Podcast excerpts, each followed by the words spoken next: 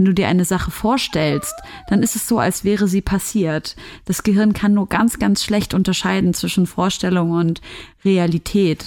Mein Opa hat am Ende seines Lebens zu mir gesagt, man darf das Leben nicht so ernst nehmen. Der hat das Leben in meiner Wahrnehmung so krass ernst genommen Das ist eine philosophische Frage, aber ich glaube ja, einen Menschen gibt es nur, wenn man um diesen Menschen andere Menschen herum gibt, die ihn wahrnehmen. Ich versuche so reinzuhören und denk so, Matschke, was ist denn? Was hast du denn? Was stimmt denn nicht? Ich äh, beruhige das gerade, dieses innere Monster in mir, das Zeitmonster, und ich äh, möchte das umarmen mit Liebe. Ruhm und Lehre, weil nichts und niemand perfekt ist. Der Podcast, der uns verbindet. Mit Sissy Matschke. Verbraucherhinweis. Dieser Podcast kann Spuren von Tiefe, Verbundenheit und bisher unveröffentlichten Anekdoten enthalten. Hello, ich mach's ganz kurz, weil ich euch die Anmoderation direkt aus dem Gespräch dran gelassen habe. Willkommen zu einer neuen Folge Ruhm und Lehre, dem Podcast, der zeigt, dass wir, wenn das Rampenlicht aus ist und man die ganzen Klicks und den Kram abzieht, alle mit ähnlichen Sorgen, Problemen und Ängsten dealen. Ich freue mich auch über alle, die heute zum aller, allerersten Mal zuhören. Ich heiße Sissi Metschke, arbeite seit 18 Jahren als Moderatorin. Ich darf tolle Menschen treffen, auf Bühnen, im Radio und im Fernsehen, meinem Traumjob nachgehen. Also ohne Mist, ich liebe, was ich arbeite. Aber ich bin auch eine Zweiflerin, ein Angsthase und eine chronische Zerdenkerin. Und ich hoffe, ihr findet in den nächsten Minuten, wie ich, ein paar spannende Gedanken, die ihr für euch nutzen könnt. Es geht um Angst vor Veränderung. Es geht um Abgrenzung, Zufriedenheit und das innere Zeitmonster. Viel Spaß! Heute zu Gast bei Ruhm und Lehre ist eine Frau, von der ich schon sehr viel gelernt habe. Und zwar ähm, nicht nur aus den sozialen Medien zu Themen wie Rassismus, äh, Feminismus, äh, mentale Gesundheit, sondern auch, weil ich irgendwie das Gefühl habe, dass es eine Frau ist, die sehr ehrlich zu sich selber ist und ich das unfassbar erstrebenswert finde, wenn man einfach sich darauf konzentriert, man selber zu sein. Offiziell ist sie Journalistin, sie ist Aktivistin, sie ist Moderatorin, sie ist äh, Podcasterin, studierte Psychologin. Aber was ich auch sehr, sehr spannend finde, sie ist Musikfan durch und durch. Sie ist Hundemutti und wie schon gesagt, auch Vorbild. Helene Fares ist da. Hallo. Oh, was für eine schöne Begrüßung. Vielen Dank. Bitteschön. Vielen, vielen Dank. Ich freue mich sehr, dass das geklappt hat. Ruhm und Ehre sollte dieser.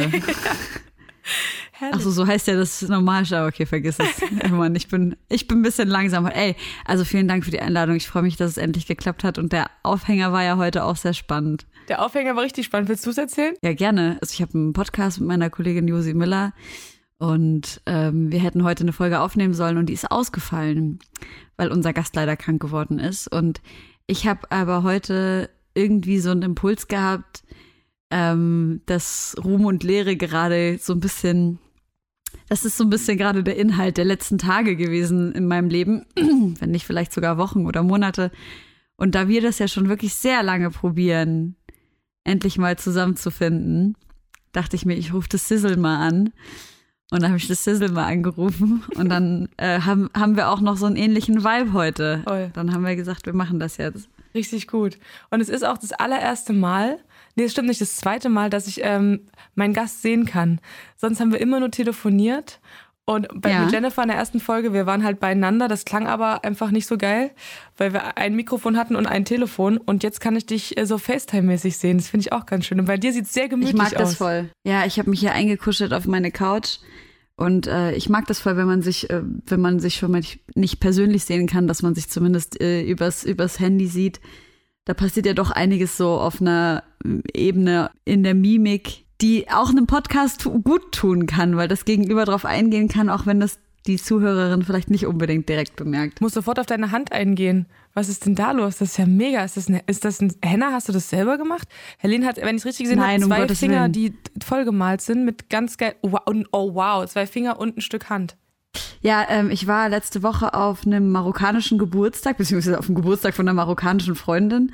Und sie hatte eine Henna-Künstlerin da und da ähm, haben wir uns nach einem bestimmten Stil, der aus der Stadt Fes in Marokko stammt, die Hände bemalen lassen, was total spannend ist, weil ich bin dann auch nach Hause gegangen und habe mit meiner Mutter darüber gesprochen. Wir sind ja aus Syrien. Mhm.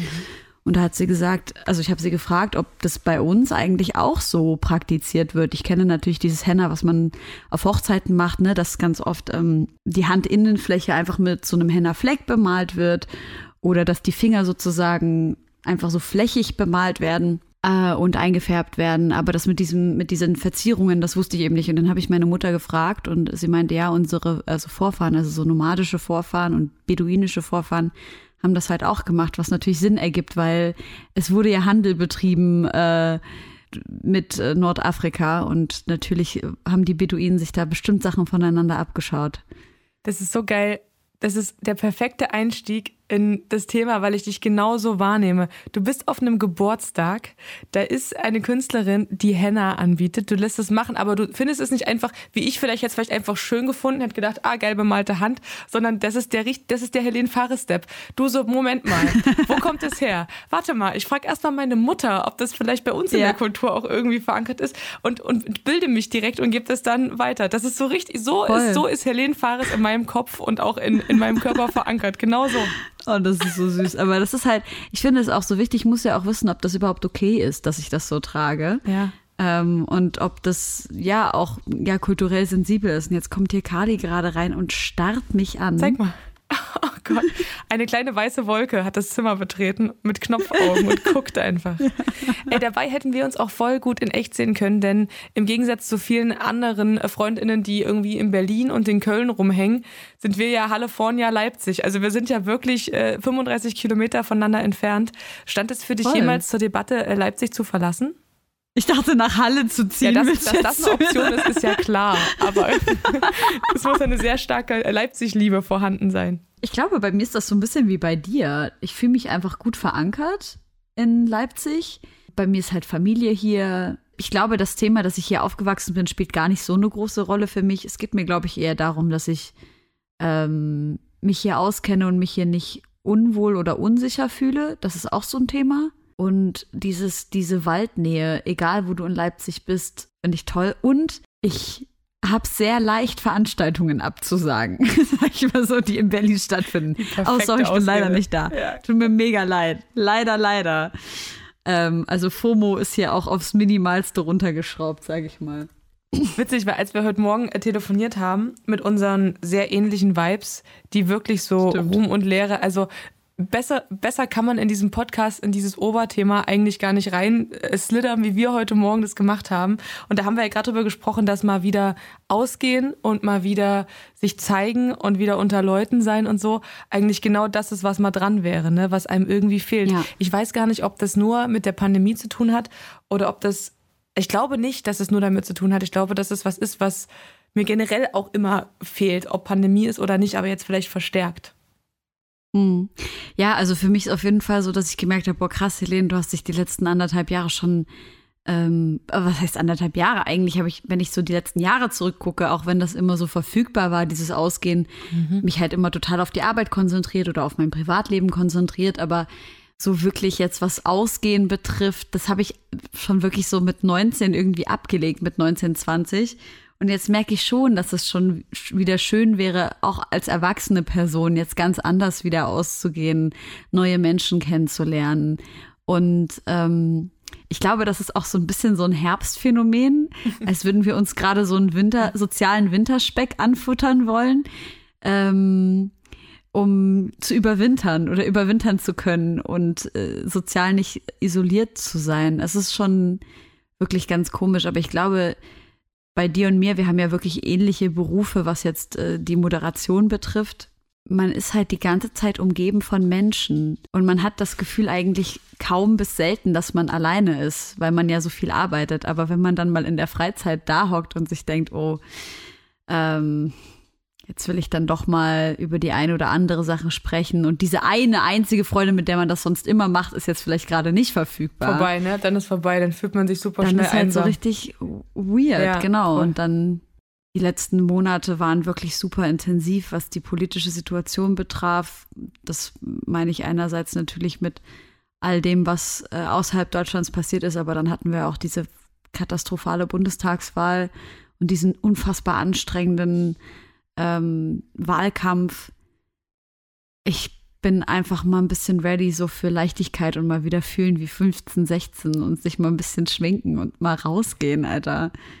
Ist so geil, dass du das sagst, weil genau das ist auch das Gefühl, mit dem ich, also als ich wieder nach Deutschland kam, jetzt nach meinem Kurzurlaub, ähm, habe ich gedacht, boah, ich habe mir jetzt echt rausgenommen, fünf Tage so Urlaub fürs Gehirn, einfach alle Dödel ihren Quatsch machen zu lassen und es nicht mir nicht mal reinzuziehen. So, ich habe es mir nicht reingezogen, habe es dementsprechend nicht bewertet, habe mich dementsprechend auch nicht machtlos oder irgendwie doof gefühlt, sondern habe einfach ja. so getan, als wäre ich irgendwie 17 und das Leben würde bestehen aus Schokokuchen essen, baden gehen. Wir haben halt einfach so richtigen Quatsch gemacht den ganzen Tag und das war so so so schön. Und dann kommst du hierher und merkst wieder, du hast Verantwortung, du kannst nicht weggucken. Äh, man ist da ja auch so drin, ne? Das ist ja was, was ich bei dir auch ja. die ganze Zeit beobachte. Aber dazu würde ich gleich im Lehre-Teil kommen. Ich würde ja. ähm, beim Ruhm anfangen wollen und würde wir haben heute Morgen auch so kurz über diese Festivalzeiten gesprochen, wo du auch moderiert hast vor tausenden Leuten und dich hast, äh, hast im Jubel gebadet, ständig umgeben von neuen Menschen.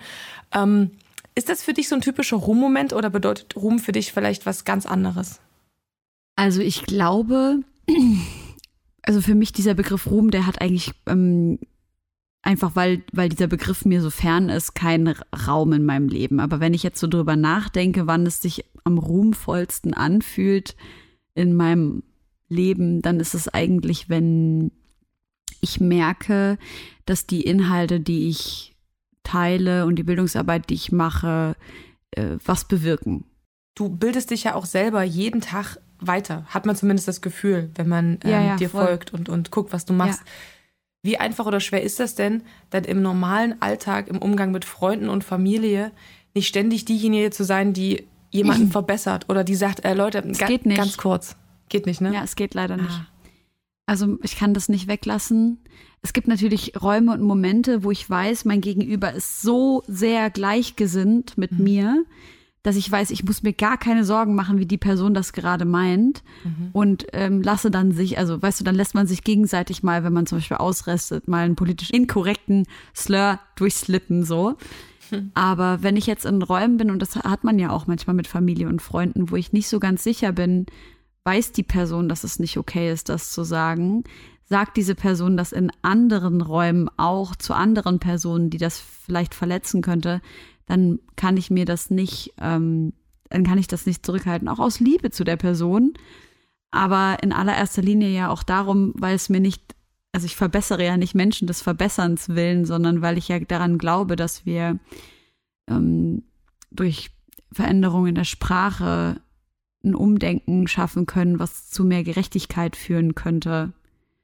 Und ich glaube, dass das jeder so in seinem kleinen Bereich machen kann. Und wenn ich eben merke, dass ein Familienmitglied zum Beispiel das I-Wort sagt, wenn äh, die Person eigentlich die indigene Bevölkerung Nordamerikas meint, dann kann ich das sagen, damit die Person dann im nächsten Raum, wo vielleicht so eine Person ist, nicht dieses Wort reproduziert und diese Person verletzt. Und ich möchte das ja auch, weil ich weiß, dass mein Familienmitglied niemanden verletzen möchte. Also es ist eigentlich zum Schutze aller, aber natürlich ist es in dem Moment nicht, nicht immer das Angenehmste. Und nehmen die das auch so gut an?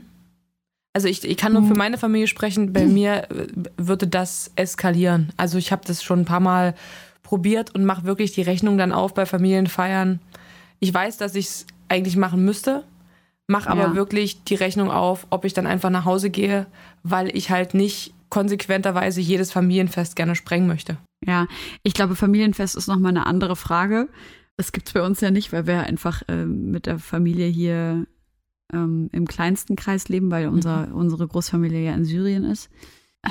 Das ist schwierig. Ich glaube, mhm. das ist so eine Nuancefrage. Ich habe auf jeden Fall Familienmitglieder, denen man, denen man solche Sachen sagen kann. Ich habe auch Familienmitglieder, wo man die Dinge dann ganz vorsichtig zu einem anderen Zeitpunkt ganz leise und ne, mhm. also das ist ich glaube, es ist wirklich von Person zu Person unterschiedlich. Aber natürlich, wenn ich weiß, eine Person wird sich nichts anhören, was ich sage, dann sage ich der auch nichts. Aber ich habe das Glück, dass es äh, relativ okay ist, auch wenn wir natürlich regelmäßig streiten darüber, ne, dass es dann heißt, Mann, wir sind doch unter uns und jetzt entspann dich doch mal und so und ich dann sage, bis ich mir nicht zu 100.000 Prozent sicher bin, dass ihr diese Dinge nicht in anderen Räumen sagt, dann ist es für mich auch nicht okay, dass ihr das in unserem Helfenraum sagt, was auch immer das jetzt für ein Begriff ist. Es gibt natürlich manche Begriffe, die gar nicht klar gehen, so. Ja. Wenn ich das N-Wort höre, dann, also flippe ich komplett aus, so. Und das äh, sage ich in einem Bewusstsein, wo ich, keine Ahnung, vor was weiß ich, fünf, sechs Jahren noch bei jedem Song das N-Wort mitgerappt habe und nicht wusste, dass das nicht okay ist. Und jetzt, wenn das auch nur im Ansatz mein Ohr streift, bin ich gleich auf, ne? Also das, es gibt für mich auf jeden Fall gar keinen Raum, wo dieses Wort von einer nicht schwarzen Person gesagt werden darf. Was hast du denn gedacht, als du so 14, 15 warst, was du mal arbeiten wirst? Ich dachte, ich werde Psychotherapeutin oder Sängerin, eins von beiden. Aber bist ein bisschen von beiden geworden auch, ne? Ja, voll. also, ja, ich bin, äh, ich bin ja äh, überhaupt nicht psychotherapeutisch ausgebildet und auch nicht ausgebildet in klinischer Psychologie. Ich bin ja Wirtschaftspsychologin, äh, Ausgebildete. Und, ähm, ähm, und ja, mit dem Gesang auf, auf Bühnen stehe ich und mit meiner Stimme mache ich Stuff, aber das mit dem Singen. Hä, ich habe dich auch schon singen gehört. Du machst doch ja, manchmal so hier Bildschirmteilungsdings und mit, mit wem anders zusammen singst du dann ganz zauberhaft. Ja, das stimmt, Wer aber das, ist schon lange her. Mit dem Tilo. Tilo ist ja. ganz wunderbar. Ihr müsst unbedingt seine Musik abchecken. T-H-I-L-O. Ah, okay. Äh, der ist ganz toll und macht wunderbare Musik. Und ist dann auch so ein kleiner Teil von Helene, die so denkt, ach doch, das ist noch nicht ausgeschlossen, dass, dass man noch mehr Raum einnehmen wird? Sie nickt. Sie nickt? ja, sie nickt. Mal sehen, wie Gott will. Voll schön. Ich frage mich auch, weil wir gerade so bei dieser ganzen Kleinteiligkeit deiner Arbeit sind, ne? Diese Bildungsarbeit, ja. dann hast du diese Rubrik, was macht die Psyche, ne? Wo du Leute dann auch am Ende uns auch irgendwie alle aufklärst, was so los ist, nur in einem anderen Bereich. Dann ist da noch so ja. ein bisschen die Musik, dann ist da die Journalistin, ähm, dann bist du manchmal auf Reportagen, dann hast du mit, äh, mit Josi ähm, den Homegirls Podcast. Ja. Wie sehen denn, wie sieht denn die Struktur in deinem Leben aus und wie sorgst du dafür, dass Lol, du immer Struktur. weißt, was für, ein, was für ein Tag ist? Struktur. Also ich weiß Struktur? meistens nicht, was für ein Tag ist. Wir haben das große Glück, dass wir mit Homegirls eine, äh, ein gutes Team haben von Kolleginnen. Also zum Beispiel meine liebe Kollegin Lisa Minnig, die immer dafür sorgt, dass unser Kalender geupdatet wird mhm. und ich weiß, wann ich äh, wo zu sein habe, was jetzt Homegirls betrifft. Also das ist schon mal eine Baustelle weniger, wo ich weniger mitstrukturieren muss. Was den Rest betrifft, äh, ja, sehr, sehr schwierig. Es ist sehr schwierig. Ich bin ja auch alleine, also ich habe kein Management, keine Assistenz und ähm, es ist schon hochgradig überfordernd, vor allem jetzt in den letzten anderthalb Jahren geworden. Aber ich habe ja das große Glück, also man, man sagt ja immer bei den Dingen, die wir tun, man, so pick a Nische, such dir eine Nische und da musst du daran bleiben. Und ich glaube auch daran. Aber ich habe mich dann halt irgendwann mal anders entschieden und habe halt gesagt, nee, ich, ich weiß, dass ich eine sehr gute Musikjournalistin bin, aber ich bin halt auch äh, eine sehr gute Wissenschaftsjournalistin und ich interessiere mich aber auch wahnsinnig äh, stark für Politik und eben vor allem ähm, für die Politik des Nahen Ostens. Und natürlich kenne ich mich damit mittlerweile sehr gut aus und dann werde ich auch darüber sprechen. Und meine generelle Leidenschaft ist in allererster Linie der Gerechtigkeit gewidmet. Also werde ich, äh, solange ich atme, wahrscheinlich über Gerechtigkeit sprechen. Und deswegen, also so wie jetzt gerade ich gesprochen habe, so sind meine Gedankenverläufe jeden Tag von morgens bis abends. Und die, da kommt man ganz schnell beim Thema Lehre an, glaube ich. Okay, lass uns, lass uns direkt äh, rübergehen zur Lehre. Ähm, wenn ich deine Insta-Seite öffne, ne, dann weiß ich jedes Mal safe, dass ich in wenigen Sekunden irgendwas lernen werde. Aber mir wird auch ganz oft das Herz, sage ich dir ganz ehrlich, immer direkt schwer. mit so ein bisschen schwer. Und zwar, ja. weil ich das Gefühl habe, dass all die Dinge, die nicht so gut laufen, ne? Und das sind verdammt viele auf dieser Welt. Also das beginnt irgendwo bei unserer Sprache, äh, geht über nicht fair produzierte Kleidung und hört ja bei mentaler Gesundheit noch lange nicht auf, ne? Ich habe das Gefühl, dass du all diese Probleme auch immer so ein Stück weit mit dir rumträgst und versuchst natürlich die Welt besser zu machen, aber ich frage mich immer, wie viel Energie kostet dich das jeden Tag und was macht das mit deinem eigenen Wohlbefinden? Hm. Also man darf in allererster Linie nicht vergessen, in meiner Heimat herrscht Krieg seit über zehn Jahren. Ich glaube, äh, das ist so eine Sache, die, die immer der Tenor ist und die immer dafür sorgen wird, solange Krieg herrscht, dass, ähm, und das natürlich nicht nur in meiner Heimat, sondern generell auf der Welt, ähm, dass dieses Gefühl von, ich muss was tun, ich muss was bewegen, ich muss darüber sprechen, nicht aufhören wird. Und das Gefühl von, vom Belastetsein auch nicht aufhören wird. Ich habe in den letzten, ich glaube seit August letzten Jahres, also ein Jahr, habe ich angefangen, äh, mich abgrenzen zu lernen, was super krass war. Und ich weiß aber nicht wie, es ist gar kein bewusster Prozess. Ich war einfach unfassbar krank letztes Jahr. Körperlich? Ja, ja, körperlich. Und also ich meine körperlich, aber durch wahrscheinlich durch den Stress und durch die psychische Belastung. Und ich war so krank, dass ich teilweise, also ich, mir war irgendwie sieben, acht, neun Stunden am Tag kotzübel und ich konnte nicht essen und ich war einfach nur, sorry, Carly macht lustige Geräusche im Hintergrund. Mein Schatz, was ist los? Bitte wirklich nicht jetzt. Ich mache gerade Deep Talk mit Sissy. Komm zu mir. Na komm. Der traut sich nicht hochzuspringen. Ach Mann. Mio schläft, ich verhalte mich ganz ruhig hier. Oh Gott, hallo Ja. Carly. Hi Baby. Oh Gott, ist der süß, ich raste aus. Hörst du den? Mhm. Er fiebt ein bisschen. Ja, ja. Mausi. Ja, Mama, Habibel Mama, ja Allah. Ih, Komm her, mein Schatz. Helene, wir waren ähm, gerade gar nicht lustig unterwegs. Wir waren gerade, glaube ich, in deinem Heimatland und Ja. du hast gerade erzählt, dass solange es Krieg auf der Welt gibt, du sowieso irgendwie nie so ganz zur Ruhe kommen Genau. kannst. Und dass wirst. ich aber dieses ähm, Abgrenzungsding so ein bisschen lernen musste. Meine Oma hat ähm, auch am Anfang des Krieges zu uns gesagt, sei nicht traurig, es bringt uns nichts. Und das äh, würde ich jetzt zum Beispiel niemals zu jemandem anderen sagen, ähm, so nach dem Motto, du und ich, wir sind jetzt zusammen traurig über den Krieg in irgendeinem anderen Land und dann sage ich zu dir, sei nicht traurig, das bringt denen nichts. Aber meine Oma ist mitten im Krieg und sie sagt das zu mir und dann habe ich mir das auch so ein bisschen, so ein bisschen mit angenommen. Also Omas und Opas, ne? Was für ein einfacher Satz. Ja. Wie krass viel da drin steckt. Wenn man zehn Sekunden drüber nachdenkt, Ja. ist gleich so, wow, geht bei mir, geht's bei mir gleich sofort los. Finde ich richtig, richtig abgefahren. Mein Opa hat am Ende seines Lebens zu mir gesagt, man darf das Leben nicht so ernst nehmen. Und das hat einfach mal der Typ gesagt, den ich als, also der hat das Leben in meiner Wahrnehmung so krass ernst genommen. Der hat jeden Cent gespart. Der war nie im Urlaub. Der hat irgendwie nur geschuftet. Und ich hätte irgendwie mit viel gerechnet. Ich habe so einen kleinen Film über die gemacht. Und ich habe dann so gedacht, der wird wahrscheinlich sowas sagen wie, ohne Fleiß kein Preis Ja. oder keine Ahnung, irgend sowas, ne? Und er sagt zu mir, du, man darf das Leben nicht so ernst nehmen. Und ich dachte so, was für ein einfacher Satz und wie krass das einfach mal stimmt. So, ne? Ja, voll. Naja, auf jeden Fall habe ich dann dieses Abgrenzungsding. Ich weiß nicht, wie das gekommen ist. Vielleicht ist es auch einfach so ein mentaler Selbstschutz, der dann auf einmal reingekickt hat oder ist. Und an manchen Stellen funktioniert es besser, an anderen weniger gut. Ich glaube, mein Coping-Mechanismus ist, dass ich mich regelmäßig wirklich komplett rausnehme und dann einfach sage so, du hältst jetzt deine Schnauze. und dann einfach kom komplett äh, rausnehme und genau das eben zu mir selber auch sage, was ich gerade zum Kali gesagt habe. Nein, um Gottes Willen, ich bin eigentlich ganz liebevoll, das war nur ein Scherz. Und halt irgendwelche Reisen mache und versuche mich dann wirklich einfach mal eine Woche oder einen Monat mal sowas von rauszuhalten aus allem.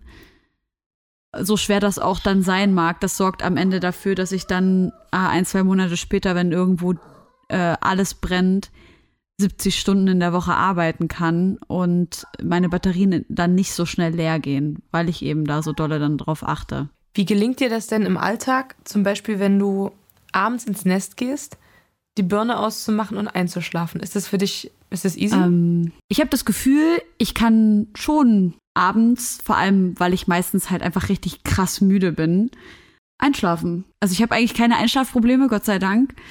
Ähm, und versuche dann hier mit äh, dem kleinen Karl ein bisschen rumzukuscheln. Ja, ich weiß nicht. Meistens geht's am Abend.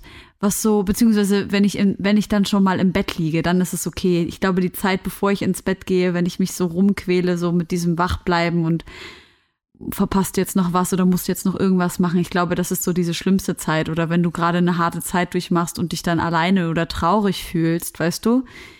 Das ist, glaube ich, das, was, was ich noch viel, viel härter bin, finde, als wenn man dann abends im Bett liegt ähm, und dann so halb am Einpennen ist. Weil da fühle ich mich meistens einfach nur friedlich und sicher und gut.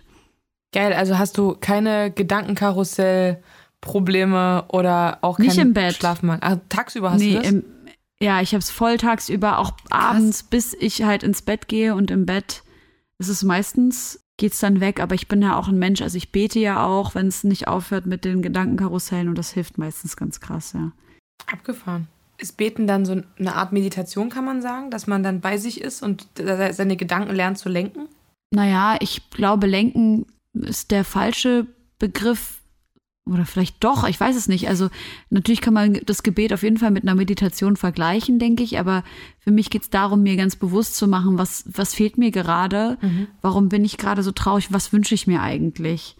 Und ähm, ich habe das Gefühl, dass das schon dabei hilft, ein bisschen klarer zu sein und ähm, besser klarzukommen, ja.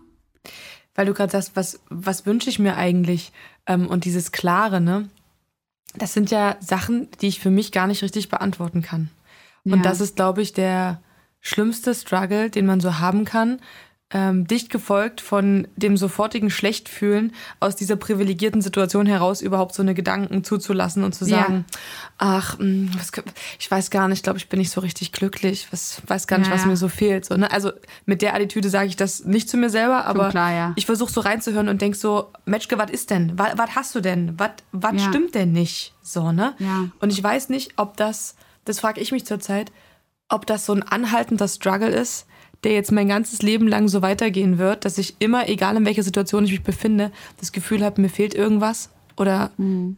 ähm, ich muss irgendwie weg oder raus oder es muss anders. Oder ja. ob so ein Zustand erreichbar ist überhaupt, dann würde ich den natürlich auch erstreben wollen, anstreben wollen. Ja. Von Zufriedenheit. Ist das ein Zustand, den du für dich schon gefunden hast, wo du. Nee, nee, nee, auf nee. gar keinen Fall. Ähm, ich glaube, dass Zufriedenheit so ein Zustand ist, der so super fluktuierend ist. Ich denke mal, man kann schon dafür sorgen, dass man ähm, weitestgehend zufrieden, zufrieden ist mit allem, was man so hat und tut. Aber ähm, diese Unzufriedenheit wird zwischendurch immer kommen. Alleine ja, weil ja auch immer wieder traurige Dinge passieren. Vorhin, als wir aufgelegt haben, habe ich auf Facebook rumgeguckt, was ich nie mache I. eigentlich. Und ähm, da wurde mir, wurden mir so Erinnerungen angezeigt, ne, mhm. heute vor acht Jahren. Und dann habe hab ich so ein Bild gesehen, ein altes Foto von mir und wurde so ein bisschen nostalgisch und habe in den Kommentaren dann rumgeschaut und gesehen, dass mein Teenie-Crush, den ich damals, keine Ahnung, über was weiß ich, Insta oder Facebook oder was auch immer, oder MySpace, ich weiß es nicht mal, kennengelernt habe Aha. und mit dem ich dann halt übelst viel geschrieben habe der aus den USA kam, dass der da halt damals dort kommentiert hat. Und dann habe ich den, den angeklickt und dachte, Mensch, ich will mal wissen, was aus dem geworden ist, was der heute macht und so. Und habe halt gesehen, dass der vor zwei Jahren gestorben ist und ich das nicht mitbekommen habe. Und ähm, sein letzter Post war, dass er so krass dankbar ist und jetzt mal innehalten möchte, um mal zu gucken, was er alles schon geschafft hat in 25 Jahren Leben und wie krass er darauf stolz ist und dass er Gott dafür dankt. Das war sein letzter Post. Also der ist, der ist äh, bei einem Unfall gestorben. Also als hätte er es geahnt, weißt du? So klang der letzte Post. Und für mich ist einfach so jetzt im in diesem Moment, als ich das gesehen habe, ist so ein Gefühl entstanden von zwei Sachen, die sich eigentlich teilweise widersprechen. Einmal, wir wollen immer mehr, mehr, mehr, mehr, mehr und halten nie inne, um mal zu gucken, was eigentlich schon okay ist. Und auf der anderen Seite dieses, wir bleiben viel zu oft in Situationen stecken, in denen es uns nicht gut genug geht, einfach weil wir Angst haben davor, was zu verändern. Ich habe dadurch so ein Momentum bekommen, in dem ich mir dachte, es geht nicht. Es ist gut, dass du immer wieder Veränderungen anstrebst, damit du dir selber die Chance gibst, dass die Dinge sich in eine Richtung entwickeln, in die du, in die du sie gerne haben wollen würdest. Und das ist so, so wichtig, dieser Fakt, dass man nicht stehen bleibt und dass man immer wieder guckt, wie, wie kann ich dafür sorgen, dass jeder Tag, den ich auf dieser Erde verbringe, sich so wirklich nach Leben auch anfühlt. Und das eben auch mit dem Schmerz, ne? Aber ich glaube, was ich, was ich schlimm finde, ist, wenn wir in so eine, in so ein ohnmächtiges Aushalten gehen. Und das hat man nun mal ganz oft mhm. in familiären, freundschaftlichen und partnerschaftlichen Beziehungen, dass man sagt, ich bleibe jetzt hier, ich halte das jetzt aus. Das kann für einen gewissen Zeitraum aus meiner Sicht auch gut sein, dass man mal was aushält, wenn man sich liebt und gerade eine schwierige Phase durchmacht. Aber wenn das sich so streckt und man merkt, man ist nicht mehr beieinander, dann glaube ich, dass es dass das nicht so das ist, wie sich das Leben anfühlen sollte. Das ist natürlich meine sehr subjektive Meinung, aber das habe ich irgendwie so aus diesem, aus dieser sehr traurigen Information heute für mich mitgenommen. Boah, krass. Ich bin sehr dankbar, dass du das mit uns geteilt hast. Das finde ich, hat bei mir jetzt gerade so viel angestoßen, dass ich äh, am liebsten direkt einen Zettel und einen Stift nehmen würde und Gedanken zu Papier bringen würde. Weil ich glaube, dass das auch genau, was du gerade gesagt hast in den letzten Minuten, die Schwierigkeit ist, die das Leben diesbezüglich ganz gut eigentlich zeichnet, weil auf der einen Seite in den richtigen Situationen den Mut aufzubringen, um Sachen zu verändern, gleichzeitig aber zu sehen, was alles schon gut ist und das wertzuschätzen. Ja. Also was ja auch bedeutet, dass auf sein eigenes Timing zu vertrauen, weil man weiß, es ist eine Rechenaufgabe ganz oft auch, ne, weil man so weiß, nee, jetzt ist genug ja. und jetzt bin ich mutig und jetzt mache ich das. Ja. Und auf der anderen Seite aber trotzdem anzuhalten, innezuhalten, zu gucken, was ist passiert, wo bin ich, was, weißt du, so das alles wahrzunehmen, was um einen rum passiert ist ja. und was man schon geschafft hat. Ich glaube, das ist genau das, worum es geht. Ähm, ist halt nur viel. Voll, es ist super und viel. Und dazu kommt ja noch Tagesform. Ich wollte, genau, ich wollte gerade sagen, es ist auch ein Privileg, sich damit auseinandersetzen zu können, Zeit zu haben, mhm. sich damit auseinanderzusetzen, was man eigentlich wirklich will und darüber nachzudenken, was überhaupt im Rahmen des Möglichen ist. Ne? Und je mehr Möglichkeiten, desto privilegierter ist man ja. Da muss man schon auch mental an dem richtigen Punkt sein, zu sagen, ich habe gerade die Kraft auch dafür, mich hinzusetzen, mir aufzuschreiben. Vor allem im allerersten Schritt finde ich, sich aufzuschreiben, was man vor allem nicht will, finde ich ganz wichtig. Und dann mhm. Ja. Ja, ich finde, das ist auch, weil wir heute Morgen ganz kurz drüber gesprochen haben, ohne da jetzt so sehr ins Detail zu gehen, aber auch gerade in Partnerschaften, glaube ich, ist das ähm, so eine Sache, dass man sich ja, auch wenn man es nicht tun soll, oft vergleicht, dass man guckt, was passiert so bei den Leuten um einen rum, ja. ne? mit was strugglen die, mit was hadern die, ähm, das dann so vergleicht mit sich selber und der eigenen Position und am Ende was man, man weiß ja, was man theoretisch machen müsste, nämlich sich frei machen von allen gesellschaftlichen Konventionen, von all dem, was um einen rum passiert ja. und wirklich in sich reinfühlen. Aber so einfach ist es ja nicht, nee. das umzusetzen, selbst wenn man es weiß. Und ich glaube, das ist schon so eine krasse Aufgabe, die einen ganz schnell auch einfach überfordern kann. Ne? Und ich habe ja so eine panische Angst, falsche Entscheidungen zu treffen, schon immer, mein Leben lang. Ich habe so Angst vor Reue. Ich finde, Reue ist das schlimmste Scheißgefühl. Okay, überhaupt. Frage. Ich hasse Reue. Frage. Ja. Der Los Moment, geht's. in dem du dich für Mio entschieden hast, mhm. wie, wie, wie hast du dich da gefühlt? Nicht gut. Ich auch. Also nicht. ich, okay, geil. Ja. Ich wollte einen Hund wieder, das wusste ich. Und ich habe ähm, die letzten zehn Jahre war ich aber so vernünftig, dass ich wusste, ich kann einfach mit diesem Job.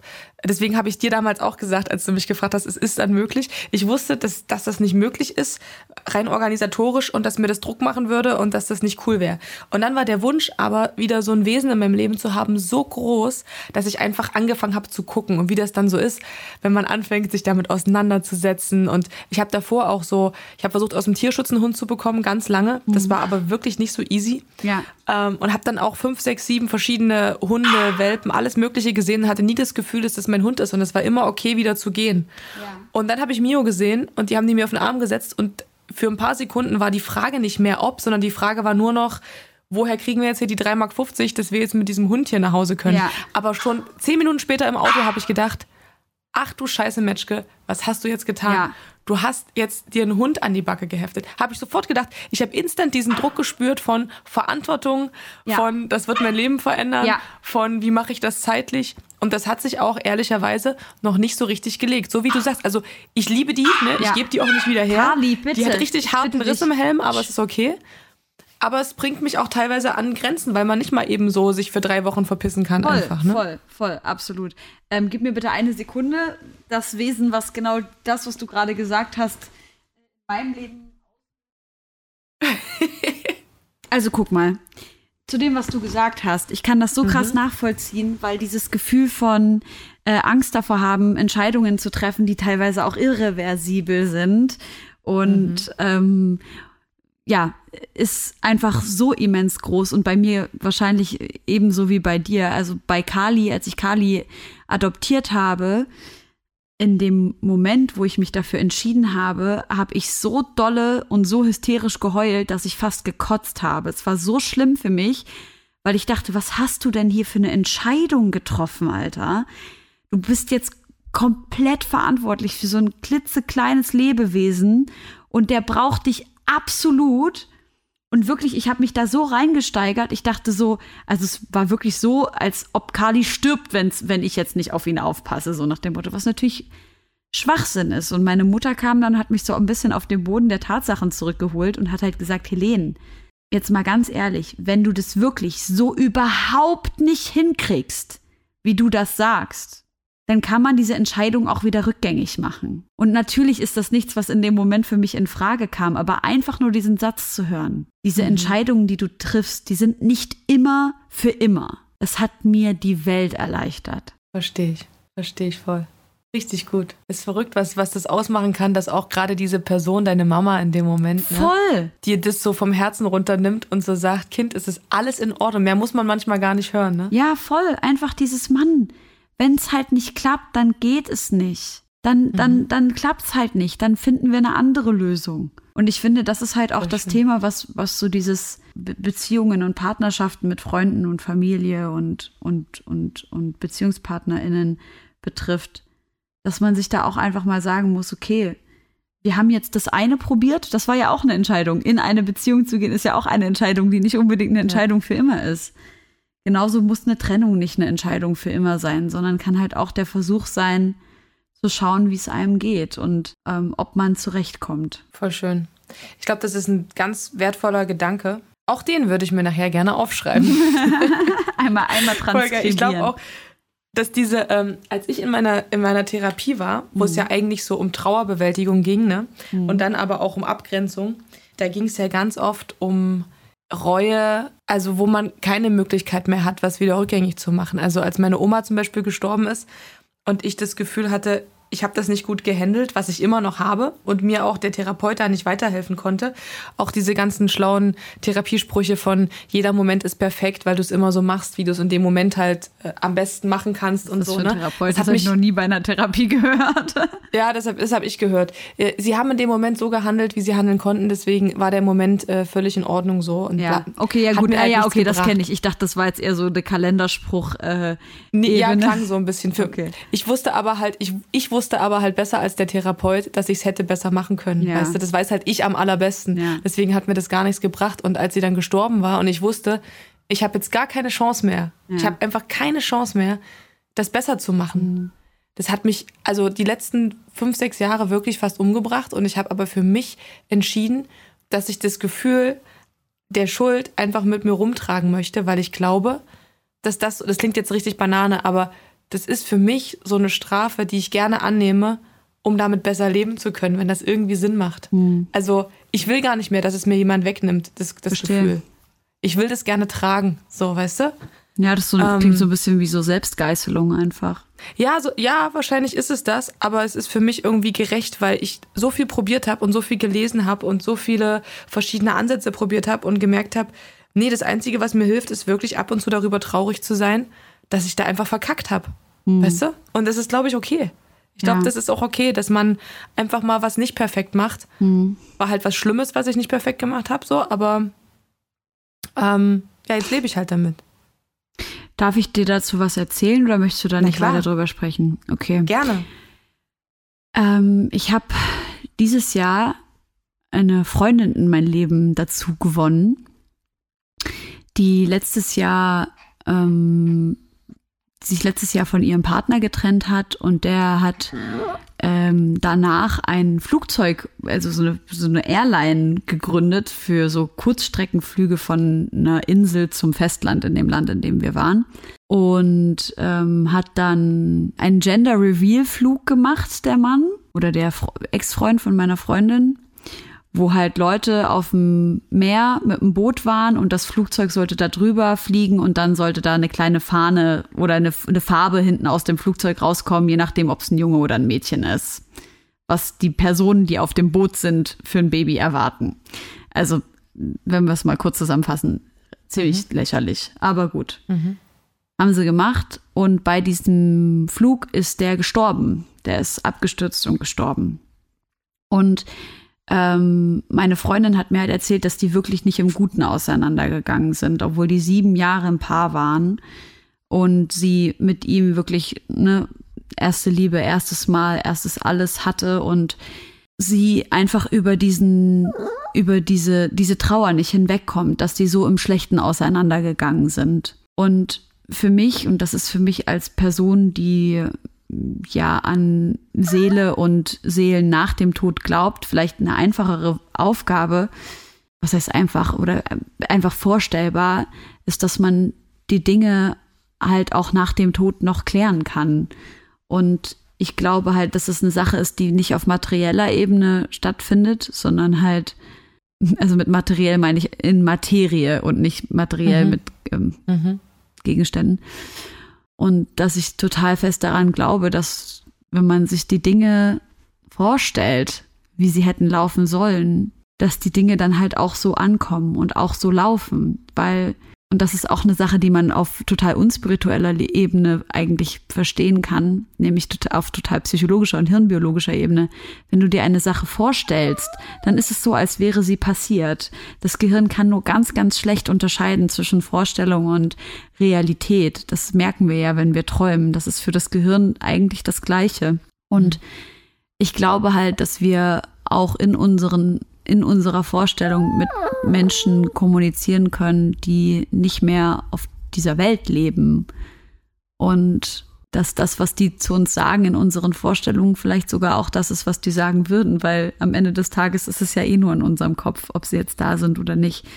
Warum ich das sage, ist, weil ich glaube, dass, also woher ich diesen Ansatz habe, ist, ähm, ich habe mal eine Folge, was macht die Psyche bei Liebeskummer gemacht und da ging es am Ende darum, was ist, wenn man im Schlechten auseinandergegangen ist und damit einfach nicht zurechtkommt, dass die Person einen einfach im Stich gelassen hat oder geghostet hat und man davon nicht loslassen kann. Und ich glaube, dass so eine Visualisierungsarbeit und so eine Vorstellungsarbeit total dabei helfen kann, zu sagen, wie verabschiede ich mich ganz standesgemäß von dieser Person so, dass ich sie auch wirklich gehen lassen kann aus meinem Leben. Und das meinte ich eben in einem partnerschaftlichen Sinne und in dem Sinne, wo die Person eigentlich auch noch auf der Welt ist. Aber ja, ich weiß nicht, vielleicht hilft das ja irgendjemandem. Muss ich wieder länger drüber nachdenken. Ich kann das immer, da steckt immer so viel drin, ich muss mir das dann alles nochmal anhören. Geht euch vielleicht gerade ähnlich, die da gerade zuhören. Und ich glaube aber, dass da auf jeden Fall Weißt du, wenn du so wie ich so 20 Stunden Trauertherapie gemacht hast und dann ja. jetzt denkst, telefonierst mit Frau Fares und hast du in fünf Minuten das Gefühl, die versteht das besser, was du Scheiße, machst, ja. was du durchmachst und gibt dir irgendwie so fünf Sätze mit, das ist schon auch ein bisschen krass. Ja, ich glaube einfach, dass es bei, bei der Therapie ist das einfach so ein bisschen schwierig, weil TherapeutInnen natürlich durch ihre Ausbildung Tools an die Hand bekommen, die vielleicht nicht unbedingt Sachen sind, die sie so ihren FreundInnen empfehlen würden. Ne? Und du kannst natürlich als Therapeut auch nicht unbedingt sagen, so ja, hier ähm, sprich doch mit der Seele der verstorbenen Person. Das wäre ja völlig unwissenschaftlich, so glaube ich zumindest. Ähm, dass, das, dass das bestimmt einige nicht so machen würden. Und es gibt ja auch verschiedene therapeutische Ansätze, aber ich weiß, was du meinst. Manchmal braucht man, manchmal braucht man es, dass man einfach nur komplett selber spricht und das ist, dass man reden darf und manchmal braucht man einfach jemanden, der einem mal einen anderen Blickwinkel zeigt.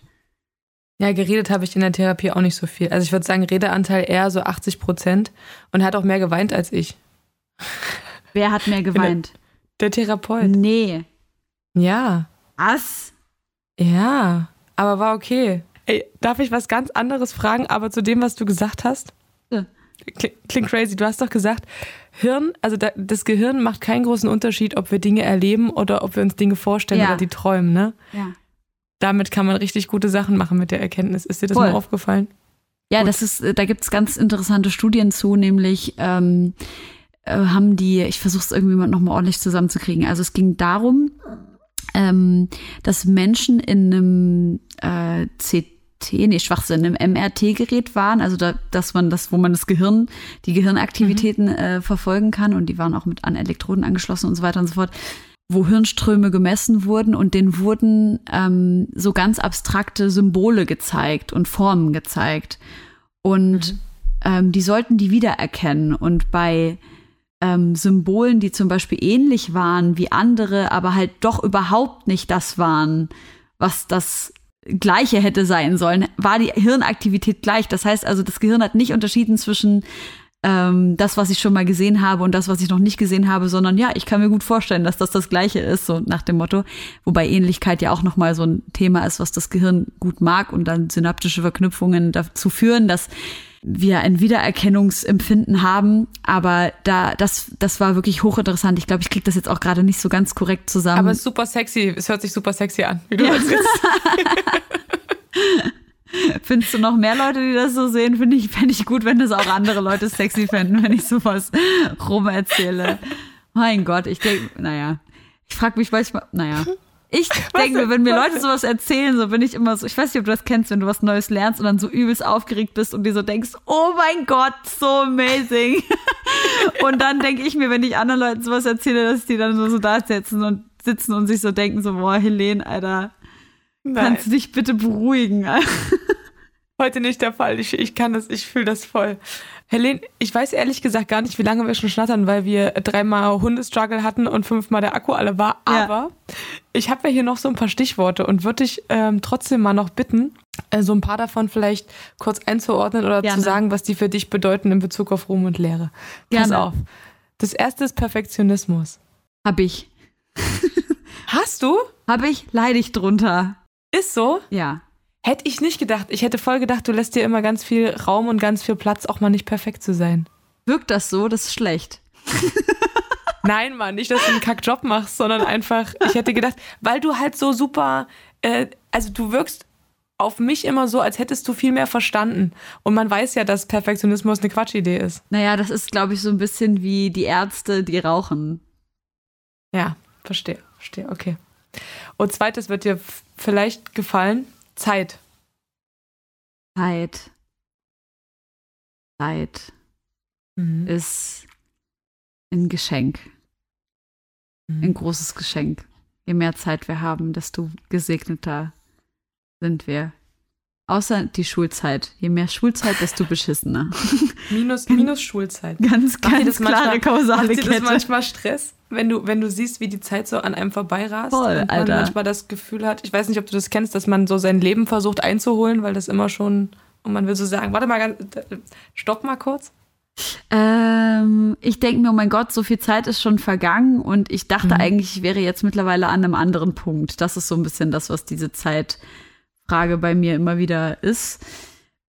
Aber ich, ich äh, beruhige das gerade, dieses innere Monster in mir, das Zeitmonster. Und ich äh, möchte das umarmen mit Liebe. Vor allem jetzt hab ich, hatte ich erst kürzlich Geburtstag und habe da schon auch viele Gedanken an die Zeit gehabt und dachte mir, Helene, jeder Tag, den du atmen darfst, ist ein wunderbarer großer Segen. Und äh, ich danke Gott dafür, dass ich hier sein darf. Und das ist äh, genau, genau, Carly, erzähl's mal der Sissy wie dankbar du bist. Naja, auf jeden Fall, ähm, dass ich einfach akzeptiere, dass manche Dinge halt äh, so sind, wie sie sind und die Zeit eben vergehen darf, auch wenn es ganz komisch ist und sich ganz wirklich komisch anfühlt teilweise. Was hast du denn gedacht, wo du bist? Das möchte ich nicht teilen. Verstehe ich.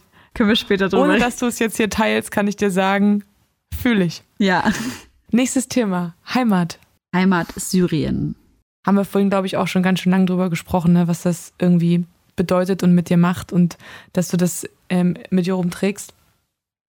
Fernweh, Helene, eins unserer Lieblingsthemen. Ja, Fernweh habe ich eigentlich voll oft ähm, und möchte ganz oft äh, ganz weit weg, weil ich auch die Ferne so liebe, weil ich das Gefühl habe, immer wenn ich wegfahre, äh, komme, also vor allem jetzt auf so größere Reisen, die wirklich weit weg sind, wo ich länger weg bin, habe ich das Gefühl, ich komme wieder und ich bin ähm, auf so einer nächsten Stufe meiner Entwicklung angekommen, weil ich ganz viel Zeit hatte, mich einfach mit mir selber zu befassen. Hast du manchmal auch das Gefühl, wenn du zurückkommst von einer langen Reise, dass dir Leipzig zu klein wird? Nee, gar nicht. Null. Im Gegenteil. Ich freue mich immer, wenn ich von der Reise nach Hause komme, weil ich mir denke, ich habe jetzt einen neuen Lebensmut, um die Projekte zum Beispiel zu Hause anzupacken. Ja. Geil. Eins habe ich noch, Selbstliebe. Selbstliebe. Hm. Selbstliebe, Selbstliebe. Sie denkt. Selbstliebe. Sie denkt, ja. sie denkt und sie hält ihren Hund fest vor allem. Ich halte die ganze Zeit Kali fest für die, die nicht in Sissys vergnügender Position sitzen. Ich muss Kali festhalten, weil er sich sonst vor mich stellt und mich anbellt. Deswegen muss ich ihn auf dem Schoß halten und festhalten, während er versucht runterzugehen. Wirklich, jetzt ist er entspannt, okay. Ähm, und trotzdem machst du noch guten Deep Talk dabei. Ist, danke. Äh, beeindruckend. Wie so eine Mutter, ne? Mhm. Als würde ich mein Kind nebenbei stillen. Nur mit einer Hand so genau, mit der ja. anderen. Ähm, Selbstliebe ich glaube, ich lebe Selbstliebe, indem ich wirklich immer wieder merke, es geht mir nicht gut und ich ganz ak aktuell und akut was dagegen tue. Also wenn ich zum Beispiel wie heute Morgen, ne, dass ich sage, ähm, Sissy, heute Abend möchte ich gerne ähm, äh, rausgehen und gesehen werden. Jetzt nicht im Sinne von ne, als Person, die erkannt wird, sondern ich möchte mich, ich möchte mich wahrnehmen in dem Gefühl, dass andere mich wahrnehmen. Ja, weil wir Menschen, das ist eine philosophische Frage, aber ich glaube ja, ein Mensch, einen Menschen gibt es nur, wenn es ihn um andere Menschen herum oder wenn um diesen Menschen andere Menschen herum mhm. gibt, die ihn wahrnehmen. Und da, danach hatte ich ein Bedürfnis und dann mache ich aber auch genau in diesem Moment was dagegen. Was natürlich nicht immer heißt, dass ich immer glücklich bin, äh, um Gottes Willen, aber ich glaube, das ist meine Form von Selbstliebe. Ich versuche mir wirklich selber zu helfen, dass es besser wird, wenn es mir nicht gut geht. Und auch das, finde ich, ist schon wieder ein sehr guter Tipp.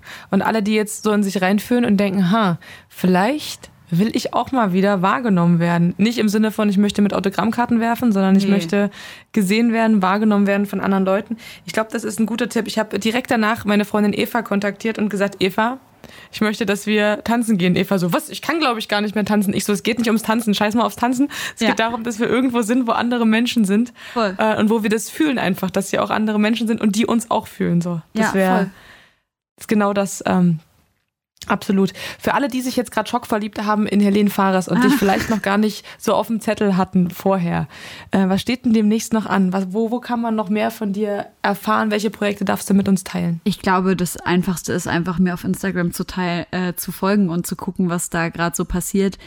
Ähm, ich mache natürlich mit Was macht die Psyche weiter.